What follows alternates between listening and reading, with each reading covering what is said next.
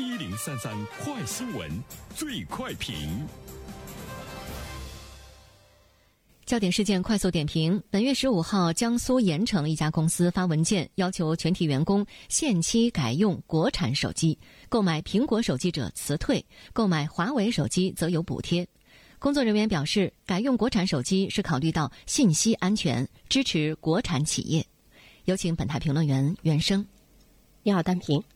呃，这样的事情呢，其实，在去年呃也有呢发生。去年以来呢，我们看到呢，也有企业。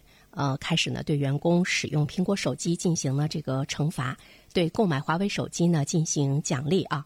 但是我们看到这个呃跟从这个脚步的企业呢不是很多，不到十家。所以第一点呢，我们想说的是，呃，奖励使用国产的产品是可以的，但是不应该惩罚。我觉得它是一个企业成熟的市场态度。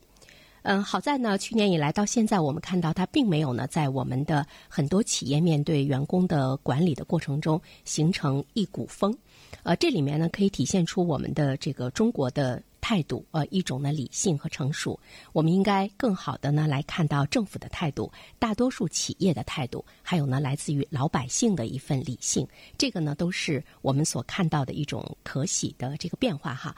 呃，比如说目前对于中国政府的态度来说呢，我们并没有呃看到美国疯狂的来制裁这个华为，我们来进行呃报复。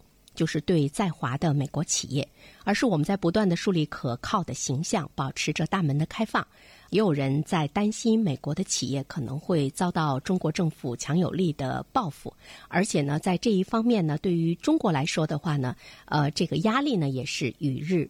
剧增，但是我们看到北京历来呢是不愿意呢来进行这样的这个报复，我们也不愿意破坏呢美国企业给中国带来的经济利益和创新。我们现在看到呢，从国家的态度上来说，是让外国企业和投资者留在中国，也让他们更多的呢看到呢中国的开放，比如说。华为手机的最大的竞争者苹果公司，它在今年的第二季度在中国的销量呢增长了三分之一。我们依然呢是让它在我们的这个市场中健康的这个成长。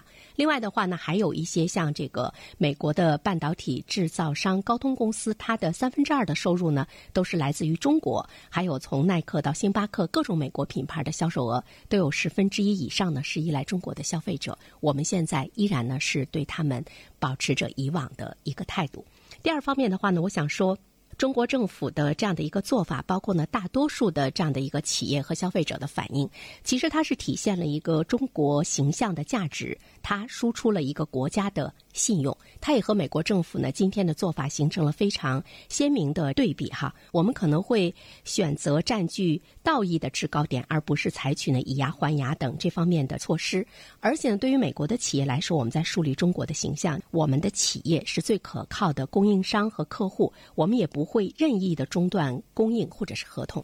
那么再看一下美国，现在美国相对比来说呢，它对华为的这个制裁已经是达到了最大化。接下来可能再难有有新的空间，也许美国它会呢有这个政府啊出台的一些政策，谁买华为手机就制裁谁。我们这里面可以看到呢有呃比较鲜明的这样一个对比。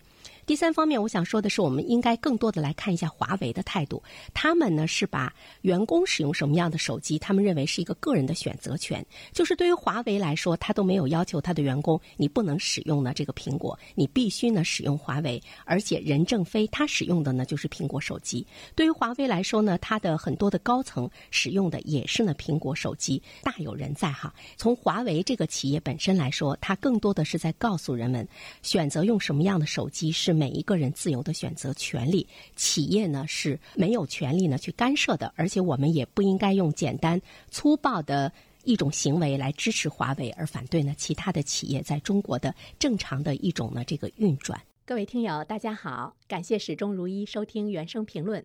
不知道你是否听过原声读书？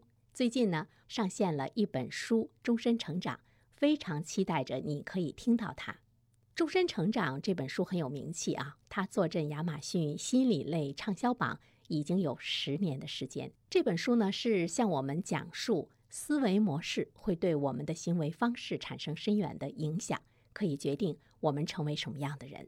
它颠覆了传统成功学的观念。您可以搜索“原声解读终身成长”，就可以听到喽。谢谢你。